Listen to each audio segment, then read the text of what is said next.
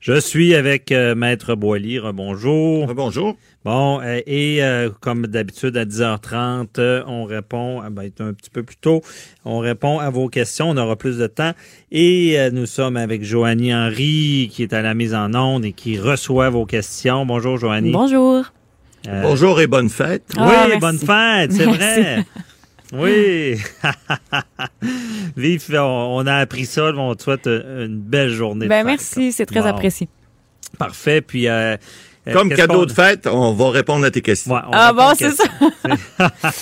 Ben, Quelle est la première? Il y a une question très intéressante. C'est Denis de Rivière-du-Loup. Euh, Denis qui nous dit que lui, il a reçu récemment une décision de la Régie du logement concernant un de ses locataires, mais le régisseur il a oublié d'octroyer certains dommages que lui avait demandé.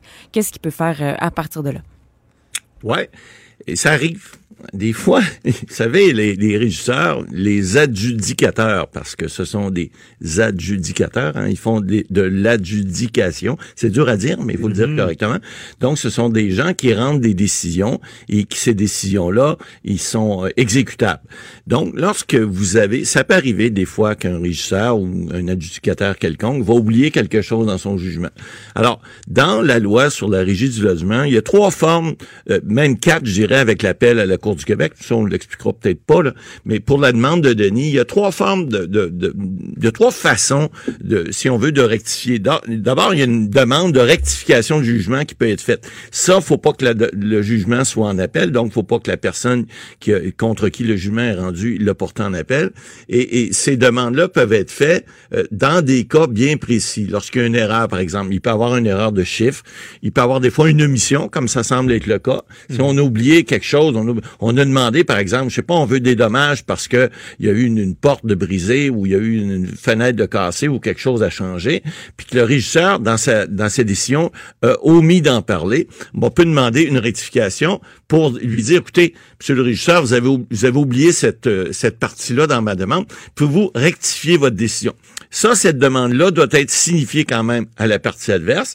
Alors, la signification se fait comment? Bon, on dit par huissier, c'est la meilleure façon, mais ça peut se faire aussi par courrier certifié ou recommandé, qu'on appelle, et ça peut se faire par toute autre manière maintenant. Vous savez, Maître Bernier, le Code civil permet maintenant par email, si le email est le, le, email connu de la personne et qu'on est capable de démontrer que ça a été reçu, ben ça peut se faire également. Ça évite certains frais. Bon, mhm. on parle de rectification de jugement. On peut parler aussi de rétractation de jugement. On peut aussi euh, euh, parler de révision de jugement. Il y a des cas où des jugements peuvent être revisés parce qu'il y a une erreur qui, qui, a été faite. On a parlé de quelque chose, mais on s'est trompé. Donc, on peut demander une révision. Et cette révision-là se fait devant deux régisseurs au lieu d'un seul. Et puis, à ce moment-là, ben, c'est comme un peu si on refaisait un peu, la, la, on reprenait un peu. Alors, dans le cas de Lorsqu'il s'agit carrément d'une omission, on n'a pas besoin de reviser le jugement, mais seulement le faire rectifier. Et à ce moment-là, ben, on, doit le refaire signifier ou en fait, euh, de façon de parler, le poste recommandé ou certifié, pour que la personne qui a été visée par jugement-là, ben, vous puissiez l'exécuter après 30 jours. Parce que vous savez qu'il y a toujours un délai d'appel, que ce soit une décision rendue, une décision revisée ou une décision rectifiée, ben, il y a un délai quand même de 30 jours pour faire euh, exécuter la décision comme telle de la régie. Et là, si on fait ça, il y a, plus de délais aussi. Ben oui, évidemment, ça augmente les délais, mais vous savez, des fois, si on vous a, vous avez demandé, par exemple, l'annulation du bail, ce qui arrive euh, couramment, fréquemment, et puis, euh, bon, ben, vous avez demandé l'annulation du bail, vous avez demandé certains dommages, ben, effectivement, là, si vous demandez une révision, ben, vous venez de reporter d'un autre 30 jours de la décision, parce que la décision se rendra peut-être pas tout de suite, mais si vous demandez seulement une rectification, ça, le régisseur qui l'a rendu peut le lendemain venir rectifier. Alors, c'est pas, c'est pas si long que ça, mais il reste que vous venez reporter le délai. C'est la même chose lorsque le, parce que c'est, ce qui est bon pour Pitou, c'est bon pour Minou aussi, hein. Mm-hmm. Euh, le locataire aussi a des droits. Alors, le locataire, lui aussi, peut aller en appel, peut aussi demander à reviser, peut demander, ou demander une rectification. là, c'est pas le débat qui repart, là, ben, Le débat repart, ah. pas pour une rectification, mais pour, euh, pour une, rétractation de jugement, oui. Pour une révision aussi, parce que euh, ce sont des cas où on doit refaire une partie de preuve, puis là, ben malheureusement, ben qui dit preuve dit délai additionnel Mhm. et décision additionnelle, ben ça, ça, généralement pas tout le temps, mais ils vont prendre ça en ce qu'on appelle en délibéré. hein. Vous savez, des fois le juge ou l'adjudicataire va dire, bon ben ma décision, je la prends, je vais la prendre dans quelques jours, je vais vous rendre ma décision par écrit. Pendant ce temps-là, je la prends en, on dit délibéré, ça veut dire que je vais y penser, puis je vais délibérer ma décision. Lorsque elle va être rendue, je vais vous la rendre par écrit. Alors, c'est comme ça que ça fonctionne. Autant la régie du logement, qui est un tribunal, entre guillemets, administratif. hein, on en a parlé cette semaine, des tribunaux administratifs. On a parlé du tribunal administratif des services financiers. Mais Ouais. ça, c'est le tribunal, si on veut, administratif de première instance au niveau du logement. Donc, ce sont les, le processus à suivre. Effectivement, il y a certains délais qui se sont raccourcis, je dois dire, au cours de, au fil des ans, parce qu'on a nommé plus de régisseurs. Bon, les gens, souvent, vont essayer de plus de, on le dit tout le temps à Maître Bernier, hein, meilleur des règlements vaut le pire des jugements, ça, c'est certain. Mais il y a des cas où les gens s'entendent pas. Il y a des cas aussi où les locataires, par exemple, des guerpisses, alors le propriétaire sait plus où il est, là, il fait signifier au dernier endroit connu, puis il obtient un jugement, puis des fois, certains jugements, ben, le seul, euh, ça vaut le papier qui est écrit dessus, hein. On dit, vous l'encadrez, vous le mettez sur votre mur, c'est tout ce que vous allez avoir. La satisfaction d'avoir un jugement, vous serez jamais capable de l'exécuter. Ouais, c'est Ça ça. arrive. Il y a des, on avait vu dans l'actualité euh, il, y a, trois semaines euh, un propriétaire où est-ce que son logement avait été saccagé, puis ça avait pris, je pense, quasiment un an avant qu'il puisse le mettre à la porte. Exact. Et euh, ils n'ont pas pensé à prioriser les, ex- les, les expulsions, je sais pas. Oui, effectivement, la régie entend les demandes d'expulsion de façon prioritaire, plus rapide, effectivement, mais ça prend quand même un certain délai. Vous savez, c'est toujours pareil. J'ai toujours dit, c'est plus facile de courir en avant que de courir après quelqu'un. Parce que courir après quelqu'un, tu sais pas où il va. Alors que celui qui saute, lui, il sait où il Ouais. va. Alors c'est très facile, c'est très difficile des fois. On a des règles de droit applicables qui font en sorte qu'on n'a pas le droit de se faire justice soi-même, mais ça, il y a un corollaire. Ça veut dire que les, les gens euh, qu'on veut poursuivre, ben, ils ont aussi des droits. Puis pour respecter ces droits-là, ben, il y a des délais. Puis des délais, ben, ça fait des fois que hmm, les jugements sont pas toujours exécutables. Mhm. Malheureusement. Bon.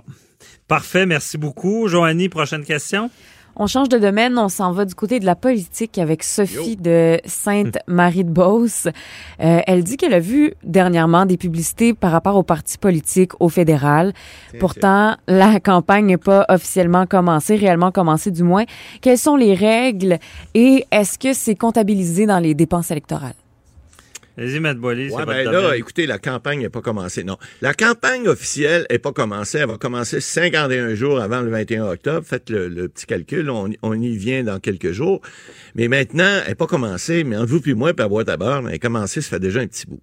Alors, effectivement, la loi euh, prévoit, parce que euh, lorsqu'on a mis des élections à date fixe, on a bien compris, aux États-Unis, c'est pareil, hein, ils sont en campagne électorale deux ans avant, avant l'élection du président. Ils sont, ils sont dedans, là, même si c'est à l'automne 2020.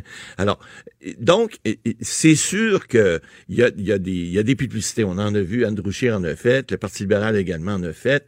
Euh, euh, les partis euh, euh, font de, de la publicité des fois un petit peu sournoise, un petit peu indirecte. Là, c'est pas nécessairement euh, fait de façon formelle, mais on voit bien que ça s'adresse à leur euh, euh, clientèle. Donc, la loi électorale prévoit maintenant que euh, à partir du 30 juin, les publicités, il y a un maximum qui est prévu dans la loi, qui est de, je pense, un million, quelques cent mille dollars pour chaque parti maximum, qui peuvent dépenser jusqu'à la période de 51 jours. Et, et, Avant, Et avant. ça, avant la, donc à partir du 30 juin.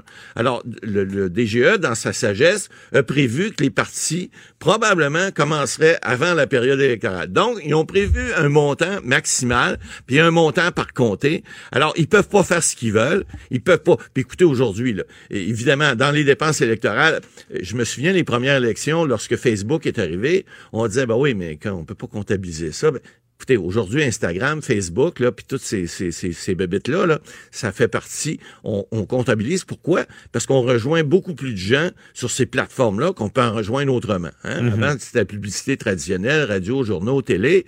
Maintenant, on parle des réseaux sociaux. Or, le directeur général des élections surveille ça. Ils ont des équipes pour ça.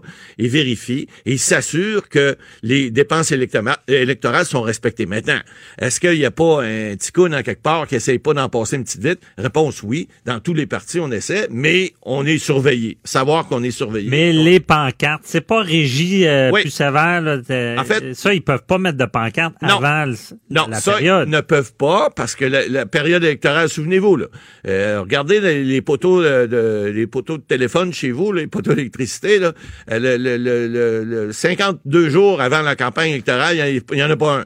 Puis le 51e au soir, sont pleins. Alors, il y a des équipes là qui sont sur le terrain, qui sont là, qui attendent leur, euh, leur pile, là. puis à l'heure où vous avez le droit les mettre, vous pouvez être sûr là, que dans 10, 10 minutes ou 15 minutes ou 20 minutes avant, là, sont toutes prêts à sauter ces poteaux. Ah. Et puis là, ben, effectivement, et ça, ben, écoutez, c'est archaïque. Il y a des partis maintenant qui en, qui, en, qui en mettent presque pas de pancarte. Ils mettent ça dans des endroits stratégiques. Ce sont des dépenses qui sont comptabilisées, qui maintenant, on se rend compte que c'est pas nécessairement en mettant votre face sur un poteau que vous allez vous faire élire. Alors, vous avez besoin de programmes et souvent, des fois, ça dépend des partis. Il y a des partis, des fois, qui vont jouer plus sur le chef, d'autres qui vont jou- jouer moins sur le chef. Ça dépend des régions aussi. Ça dépend des candidats. Ça dépend d'un paquet de choses. Mais les dépenses électorales, ça, c'est une sacro-sainte euh, euh, euh, loi qui, qui doit être respectée par les partis parce qu'en démocratie, si vous respectez pas les dépenses électorales, ben ça donne une chance indue euh, à, à un autre parti de se faire élire, même si euh, vous avez les meilleures idées du monde, c'est pas capable de les faire passer, puis que l'autre respecte pas les dépenses électorales, ben ça devient difficile à ce moment-là de dire qu'on a une démocratie saine, puis que le, le, le, le vote reflète euh, nécessairement ce que la, ce que la population veut avoir. hein. Ouais. Si on promet des choses, puis à cause de ça, on fait beaucoup de publicité, etc., puis ça rentre dans la tête des gens, puis qu'on dépasse les dépenses électorales, ben ça fait un déséquilibre dans la démocratie, puis c'est pas ce qu'on souhaite. Bien expliqué. On a le temps, Joanie, pour une autre question. Euh, oui, j'ai une question ici. C'est une question de Rénal. Donc, Rénal qui dit que lui, il a récemment fait faire des travaux sur sa résidence. L'entrepreneur général veut pas faire des corrections sans lui charger plus. Donc, il se demande est-ce qu'il a le droit de me demander de l'argent finalement pour corriger les imperfections? Et sinon, qu'est-ce que je peux faire? Ouais, ben ça, écoutez, euh, d'abord, il y a une question contractuelle là-dedans qui est claire. Si vous avez un contrat avec euh, votre entrepreneur, monsieur, ben il faut qu'il respecte. Ça, c'est clair. Maintenant, s'il y a des extras au contrat, ça, c'est- ce sont des ajouts. Vous devez vous entendre avec lui. Si ce sont des, des malfaçons qu'on appelle, hein, malpractice ou des choses qui n'ont pas été bien faites, il doit les reprendre. Il doit les reprendre à ses frais. Hein, s'il n'a pas bien fait un contour de fenêtre ou je sais pas, moi, la peinture euh, euh, a coulé ou je connais pas le, le problème que vous avez, mais si vous avez des, des, des, des, des façons qui ont des, des, des travaux qui ont été, il y a de la malfaçon, que ça a été mal fait, il doit le- les reprendre à ses frais. Et là, vous avez des recours. Vous avez plusieurs recours. Et, et vérification faite, il y a un recours qui fait mal. Il y a un recours qui fait très mal. Ça s'appelle la Régie du bâtiment du Québec. Si votre entrepreneur est membre puis il a sa licence, ben vous faites une petite plainte à Régie des bâtiments. Puis savez-vous quoi? La, la chose que l'entrepreneur a plus peur, c'est de perdre sa licence. Or, si vous faites une plainte à Régie du bâtiment, eux autres qui n'ont pas de pouvoir coercitif comme la Cour, par exemple, peuvent pas faire do- donner un jugement puis dire je vous condamne à faire des travaux. Ça, ça va prendre du temps. Vous allez payer un avocat ou vous allez aller peut-être aux petites créances si c'est en bas de 15 000, mais vous allez, euh, ça va vous prendre un certain délai. Or, la plainte à Régie du bâtiment va assez vite et l'entrepreneur a tout intérêt généralement à régler les choses rapidement. Pourquoi? Pas parce qu'il a peur de se faire condamner à quelque chose. Non, non. Il veut garder sa licence. Puis se faire suspendre sa licence, c'est pas mal plus compliqué pour lui que de faire des travaux de 1000 ou 1500 pièces chez vous. Ça va être le nerf de la guerre. Hey, c'est ça, je vous dis. Alors, regardez ce que vous avez comme problème. Si c'est très élevé, bon, effectivement, des fois, il faut prendre un avocat, envoyer des mises en demeure, etc. Mais dans beaucoup de cas, la petite plainte à régie du bâtiment, ça fait un job, c'est pas bête. Puis à ce moment-là, ben, vous allez voir que votre entrepreneur va vous rappeler plus vite, va vous dire, ah, sais-tu, je voulais te charger, mais finalement, là, regarde, euh, euh, je te chargerai pas, je vais te la faire de la job, là, puis ça va être bien fait. Il va opérer. Très Parlez- bien dit. Très bon conseil à Maître Boily. À Maître Boily, ben, bonne journée. On se retrouve demain. Et euh, restez là. Nous allons avec Véronique Racine pour la chronique Showbiz. On va parler de Lady Gaga qui est accusée de plagiat pour Shallow. À tout de suite.